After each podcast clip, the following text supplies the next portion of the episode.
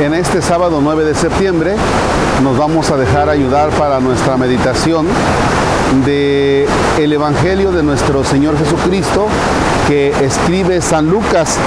Es el capítulo 11, versículos del 27 al 28.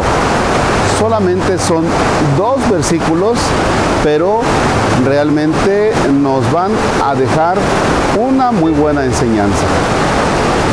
En el nombre del Padre y del Hijo y del Espíritu Santo.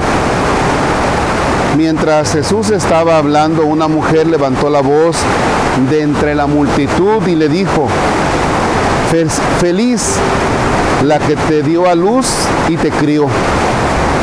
Jesús replicó, felices pues los que escuchan la palabra de Dios y la observan. Palabra del Señor. Gloria a ti, Señor Jesús. Imagínense aquella persona que entre la multitud, dice el texto, o sea, eran algunos, y emocionada grita, dichosa la mujer que te llevó en su seno y te crió. Y Jesús con aquella manera tan sencilla de decir, no hombre, más felices los que escuchan la palabra y la ponen en práctica. Cuando escucho la palabra, yo, Marcos, y soy capaz de comentarla con ustedes y decirla, ¿Será que, ¿Será que el Padre se esfuerza por llevar a la vida lo que escucha en la palabra? Lo que Dios le dice.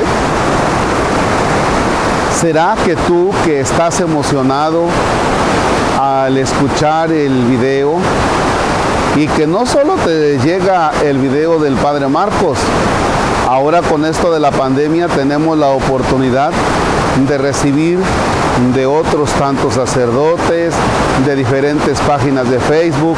Tenemos la posibilidad de recibir muchísimos comentarios respecto del Evangelio. Y nos alegramos y a veces decimos, es que yo sigo al Padre Marcos, es que yo sigo al Padre fulanito de tal, es que a mí tales religiosas me mandan la oración, es que a mí me la manda tal. Sí, muy bien, mucho gusto. Pero ¿será que al igual que el Padre Marcos te puedas hacer esa pregunta? Lo que Dios me dice a través del Evangelio, a través de la palabra, ¿lo llevo a la práctica? ¿Será que realmente hago un esfuerzo por vivir lo que estoy escuchando? A mí, Marcos, esto que dice Jesús, dichosos los que escuchan la palabra y la ponen en práctica me hace pensar, oye Marcos, realmente debes hacer un esfuerzo por llevar a la vida lo que tú estás escuchando todos los días. Porque de lo contrario, simplemente te emocionas, simplemente dices las cosas, pero si no las llevas a la práctica, queda nada más en lo superficial, en la apariencia, y en esa apariencia es que estamos muchos de los que creemos en Dios. Que el Señor nos conceda ser dichosos al escuchar y vivir su palabra. Padre nuestro que estás en el cielo, santificado sea tu nombre. Venga a nosotros tu reino. Hágase tu voluntad en la tierra como en el cielo.